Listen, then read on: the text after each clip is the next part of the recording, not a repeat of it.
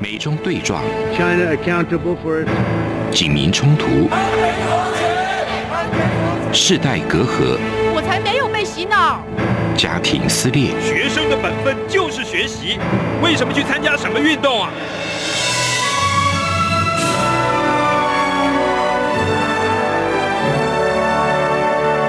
我们可以聊一聊吗？可以跟你说说话吗？我们聊聊好吗？我想好好跟你聊天。每周四晚上十点，由张明天跟大家聊聊天。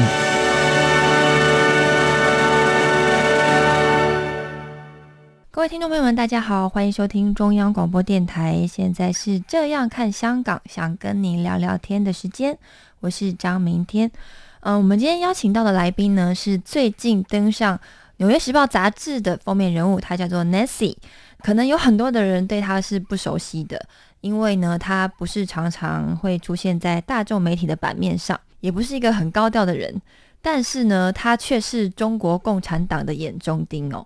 我其实不是第一次访问 Nancy，那上一次采访他的时候，应该是在两年前，在二零一九年反送中最热烈的时候。当时呢，因为他被一家中共的相关媒体集团叫做“香港解密”的一个网络媒体。那这个网络媒体呢，是一个专门公布反送中运动的相关人物的个资，然后还有就是像香港苹果日报啊记者的这些个资哦，就是把一些中共不喜欢的人的个资公布出来。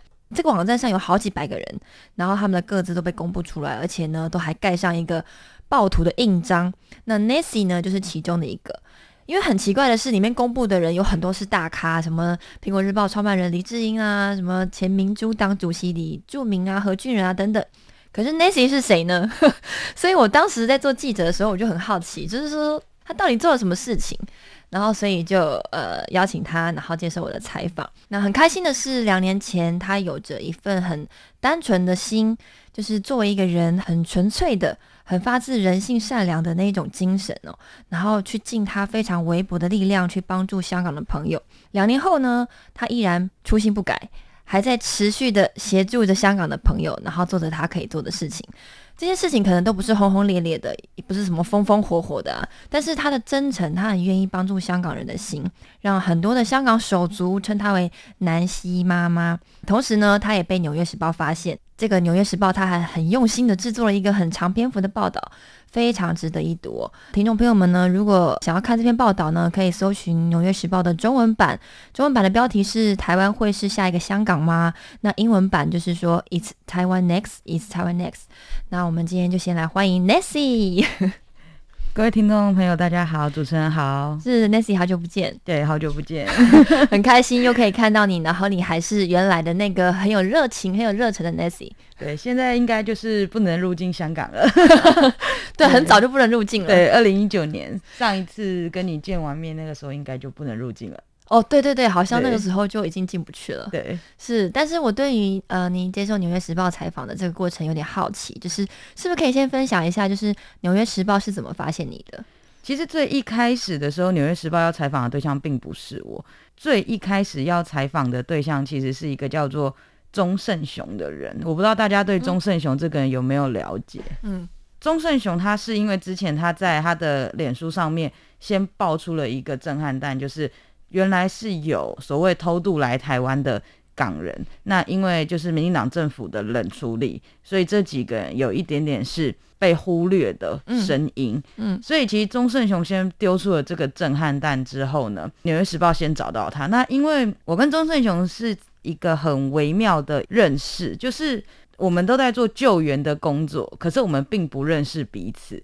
可是我是在因为他丢出这个震撼弹之后，有一个团体请他去演讲这个主题，我也刚好有去参加这个演讲。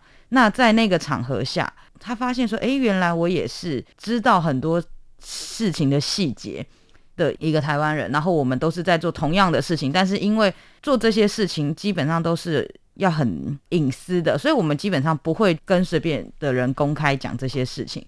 那一直在那个场合，我们遇到了之后，《纽约时报》其实是先找到钟胜雄，钟胜雄那一天先打了电话给我。他说：“呃，你有没有时间一起出来？我们去，因为《纽约时报》的人想要了解这个事情，因为他觉得我可以去补充很多他不知道的细节，所以我们就一起去采访。当天的主角其实是钟胜雄。后来呢，是因为《纽约时报》那个记者，他其实是想要做一个长篇幅的报道。他自己也跟我们说，他这次在台湾的时间会比较长，他希望可以采访一些在台湾的香港人，就询问我们有没有办法可以帮他引荐。那当然，我这边的话就可以去帮他找一些这样子的香港人嘛。所以后来我分别带着不同的香港人去跟《纽约时报》的人做采访，在这个过程当中，可能他就觉得很感兴趣吧，因为他就觉得，诶，为什么这些香港人跟我的互动是比较紧密的，就是好像很信任我的那种感觉，所以。到后来，他才跟我说，他希望可以单独跟我聊我的故事，然后进一步的去聊了很多。原来在这个中间，甚至连我的家庭背景，然后我从小到大的一些运动的经历啊什么的，他一一的去问。那他其实，在离开台湾前，他跟我说，这个报道他不会是一个《纽约时报》的一篇新闻而已。他说他会花很长的时间去。做这个篇幅，所以其实这个报道是半年前的报道。他去年十二月采访的，采访完之后回去美国，一直到今年八月才正式完成这篇报道。在当下，他其实也跟我说，他自己也不知道他会写出什么样的内容，所以他也不知道说他会不会采用我的故事，一切都是一个未知数。一直到今年七月多的时候，他的文章写好了，他才跟我说，哦，确定他会以我为主角。整个故事的原型已经就是写完了，才会有现在大家看到的这篇报道。整个采访因为一万字吧，五万多字，五万字哦。对，它其实是一本杂志，嗯，因为它算是《纽约时报》的副刊，它其实是周末副刊，嗯，所以它其实是一本书，它是一本杂志，嗯，它并不是大家看到的一篇文章而已。是是是，对，因为我从头到尾看完，但是我不知道花了多少时间，我只是觉得很多字，所以。采访的过程花了多少时间？采访其实就花了非常久的时间，我当时也没有想过。当时那个《纽约时报》的记者跟我约采访，大概就已经七八天了，然后每一天都是十个小时以上的这种，真的就是很累。然后旁边还带一个翻译嘛，因为我英文不是太好，自己也常会问那个翻译，我就说 他真的对我们这些故事感兴趣吗？因为我觉得我在讲的就是一些很平凡的故事。嗯，他就说对，因为他说。在美国，可能大家要了解台湾的一些历史背景，或者是国民党、民进党这样子的一个政党的状况，其实大家可能都不是很了解。所以以美国人的角度来，他们可能会在你身上看到不一样的东西。所以我自己当时我也非常的惊讶，因为他们都会一直问我说：“那你什么时候还有时间？我们可以再来约时间吗？”那我也没有想过说一约就是一整天，对，因为他都会说：“我希望你保留完整的一整天给我。”那有时候我们真的可能从早上十点讲到晚上十点的那一种，所以他们的团队有多少人呢？没有，当时采访时候其实就只有那个记者跟一个翻译，所以没有任何画面的那种没有没有拍摄。对，哇，了解，原来制作这样子的一个报道要花这么长时间，我觉得真的是对学到了。而且因为《纽约时报》是个很严谨的报纸，所以他们其实最后还会再做一个事实查核的部分，就是。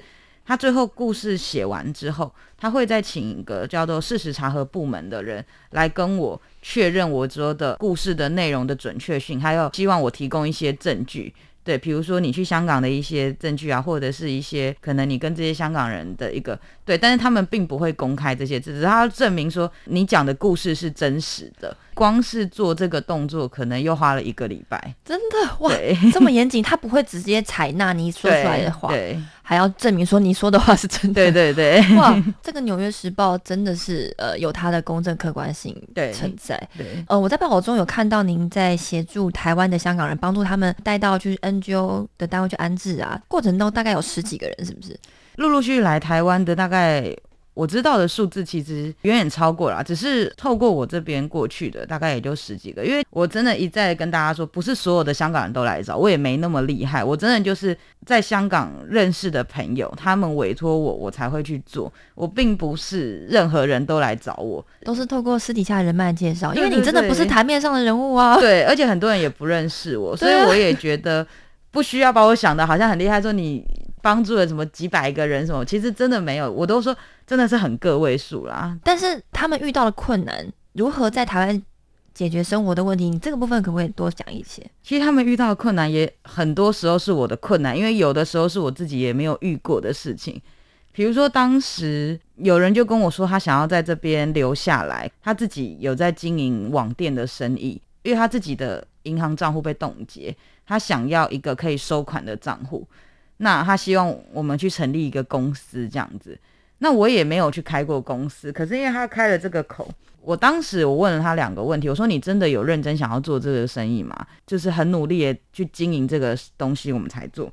那他当时是承诺我，我就觉得好，那我们就来做。那可是我也没有开过公司嘛，我也不是做生意的人，我也不知道这个程序怎么做。所以其实在这个过程当中，我们又花了一个月的时间去研究。怎么开公司？怎么去银行成立？然后又要去找那个登记的地址啊，有的没有的，我也在学习。跟这些香港人相处，就很多都是生活上，比如说他们要找房子，可是他们都不知道在台湾房租的一个性价比，或者是地点，常常也有人被骗啊，说房租一个月要六万块，可是我就觉得这不合理啊，贵，对我觉得这不合理嘛。我说你是不是被骗了？住豪宅吗？对，然后他就说也没有，就是一个小套房。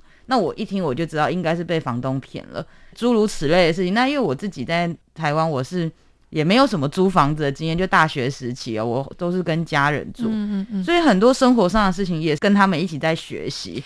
所以你只是有一颗很想要帮助他们的心，但是其实这些帮忙不一定是你有这个能力，或者是你会什么。只是说，哎，你有这个心，你愿意跟着他们一起去寻找解决问题的办法，这样。我觉得也不是说我有这个心，是因为他们已经来找我了。对，那你不能说你不理他们嘛。嗯嗯。其实当下的想法也很简单，就是好吧，那我们就想办法解决。其实当下也没有觉得是帮助他们或是什么的，我就觉得遇到了我们就解决。对，就是这样子的想法。是因为这些香港手足，他们可能来台湾比较不是那种投资移民型的那种呃香港人，那他们可能会在生活的经济上遇到比较大的困难，因为他们来台湾不能工作。对，因为我常常在你的粉丝页上面有看到你会 PO 一些香港手足在台湾贩售的产品。最近有一个什么卖煲汤的，一罐一罐的。对对对，你是不是可以分享一下，就是你协助他们的过程，或者是这些一些背后的故事？我觉得需要投资移民的人，他并不会来找我，因为他自己本身经济能力比我好太多太多了。我自己也是在外面工作赚钱的人。这些来台湾的这些，我们都说手足这些人呢，他们其实是没有经济能力的。他们前期其实真的是靠着香港民间的一些资助在过生活。但是因为其实两年的时间很久，我也常常跟他们讲，我说你们不可能一辈子拿着别人给你们的钱去过生活，你们总是要自己去赚钱。刚开始的一些人的心态其实是不好的，他们会觉得在台湾的薪水很低，他不想工作。其实非常多的人是这种想法，我也曾经遇过有人跟我讲啊，我每个月躺在宿舍睡觉就有两万多块，我在台湾工作我也只有两万多块，我为什么要出去工作？其实我听了他这样讲的，我觉得哎也没有错。我那个时候就问他说，那你觉得你那两万多块你可以领多久？他说我也不知道，先领再说。我都常常觉得这就是一个过渡期，因为你们来台湾，你们瞬间没有了所有的经济支柱，你们跟香港脱节了。当时有非常多这样子的善款进来，并不是让你们有这种心态去滥用的。而且后来国安法过了之后，我常常跟他们讲说，现在那些所谓资助你们的家长，也自己可能因为国安法人人自危了。现在金源大部分已经断了，走到了现在，越来越多人来找我是说，他们要找一份工作，也不是要再问说，哎，有没有钱可以帮忙了。过了两年才有这样子的想法，是已经晚了啦。但我觉得有这样的想法也不晚，就是随时都可以重新开始嘛。那这个过程是很辛苦的，因为他们在台湾并没有任何的技能，他们并不是一般可以去公司行号上班的人，真的能做的，真的都是一些劳工阶层的。有一些人他自己在香港本身可能有一些很好的经历，可是他在台湾只是没有这样子的管道可以去做一个工作。现在我们也陆陆续续安排一些，就是身边的。台湾朋友去协助，有朋友是开餐厅的，那我就说，那我们这边有一个以前在香港是可以去帮忙煮饭的厨师，那可不可以让他去你的厨房工作这样子？对，但是我现在都会特别的跟台湾朋友强调说，你们给台湾人多少薪水，你就给他多少薪水就好，你也不要用同情的眼光说，哦，我要给他多一点，不要对他们有特殊待遇。我也在教育这些香港人说。台湾人可以拿这个薪水过生活，你们也要学着嗯，用这样子的薪水过生活，不是觉得你们来这边是可以予取予求的。所以其实我都一直在跟他们讲，你们要去适应台湾，不是我们要去配合你们。我终于知道为什么他们会叫你南希妈妈，因为真的很像妈妈。因为其实这个过程中，其实我遇过非常多就是很不开心的过程，所以我觉得真的是他们在学习，我也在学习。有时候遇到一些不好的过程的时候，我也常常想着我不要管了，我也常常会觉得关我什么事啊？嗯可是有时候你转念一想，你也会觉得其实他们是很可怜的，他们会有这样子的想法，他们也是很无助的，所以你常常会觉得，就是你要站在他们的角度去想，如果你只是站在一般人觉得。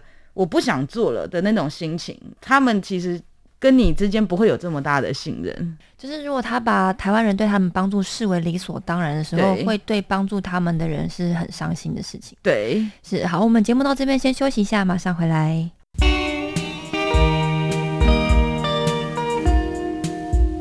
最有 feel 的声音，漫步云端的心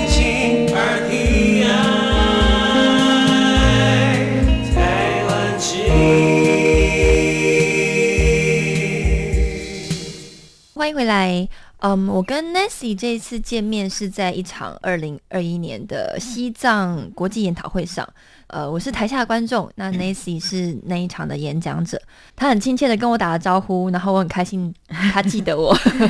但是在那一场研讨会上有一个小小的插曲，演讲完的时候，距离那个预计结束的时间已经超过了。对，可是台下有两个人很不怀好意的想要提问题，事后有坐在他们附近的人，就是刚好我也认识，他们就跟我说，其实他们来的是有三个人，然后这两个人呢，刚开始提问题的时候非常没有礼貌，他们想要提问，主持人还很客气的说啊，不好意思，因为我们时间已经到了，看看要不要私底下对。再问，如果你真的有问题的话嘛。但是呢，提问题的那个女生已经拿着麦克风了，看起来非常年轻哦，而且呢，她就有点呛下，她说那这样座谈会就没意义了嘛，然后就跟台下的那个他们的一伙人那边一打一场。当时的主持人也是我们央广的另外一位，就是为人民服务的主持人杨宪宏先生，就看了一下现场工作人员，然后说，哎，好像勉强还可以，就是提个问题吧，如果真的有问题的话，那就问吧。然后那女的就说，你刚刚说中国大陆答应你们的事情，什么承诺没有做到，是什么东西没有做到？那个瞬间，空气就凝结了，因为大家就很疑惑，对因为大家都很傻眼，大家互相看来看去的，就是因为他问了一个不存在的问题，对可是他的态度非常的嚣张，非常跋扈，过程中就是互相呛虾，然后最后主持人还说好了，可以了吗？谢谢。然后那女生还说不可以啊，怎么样？哇，我真的觉得说奇怪，这是哪一国人呢？我真的不确定他是台湾人，就是他们好像想要呛下，但是呛错问题了，然后所以被主持人结束后，他们一群人马上就离开了。他们不是想要继续探讨他们可能真正有了问题。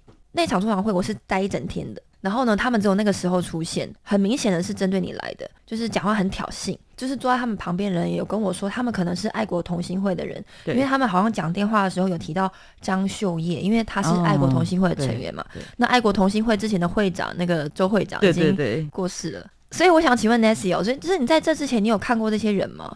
其实真的完全没有，因为我就真的不是一个台面上的人，所以当时这个活动找我去演讲，说我其实很挣扎，我都不知道我要讲什么。嗯，嗯那他们就说，就是讲你的故事就好了嗯嗯嗯，随性发挥。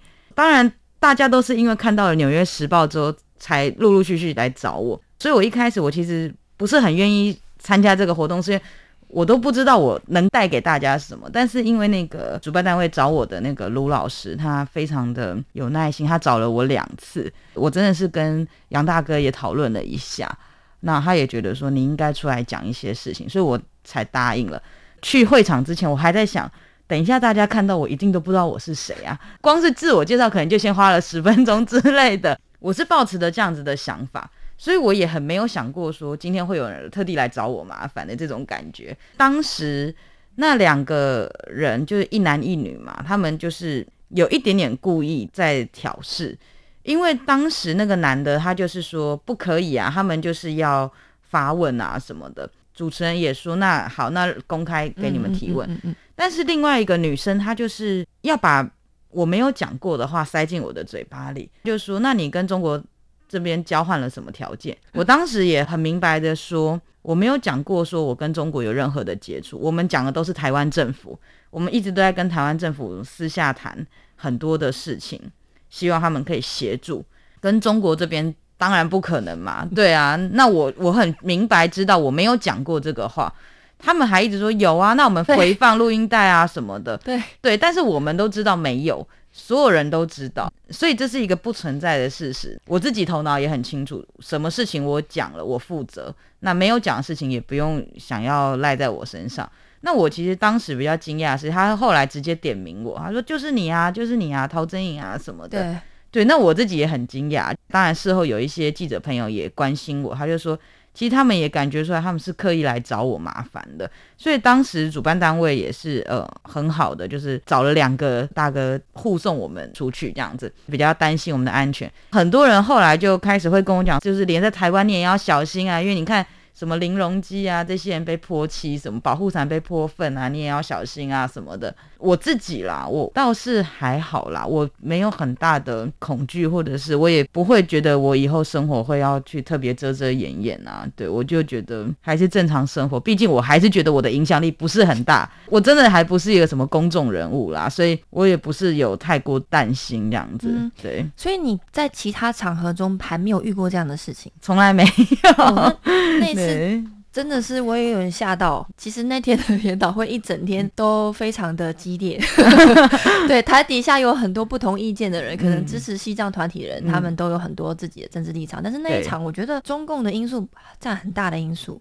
对，然后因为你之前被香港解密公开你的个资，就是其实你很早被中共盯上的时间，其实在反送中的时候就已经。因为香港解密主要是针对香港人嘛，他就是公布的都是一些香港，比如黄之锋啊，或者是大咖的身份。台湾他其实有公布九个人，可是我我很没有想到的事情是我竟然是第一个。那我当时也觉得很好笑，因为公布的还有像什么。激进党主席陈义奇啊，就是这些台面上立场很鲜明的政治人物啊，或者是 NGO 什么人物。对对对，那我既不是 NGO，也不是政治人物，那我也没有任何政党背景的人。我当时也觉得 蛮惊讶的，既然我是台湾第一人，就对，而且到现在我的护照号码还被贴在上面，到现在都还没撤下来。天哪，那这样子，你有用任何法律途径去做些什么事情吗？没有啊，这个谁能帮忙？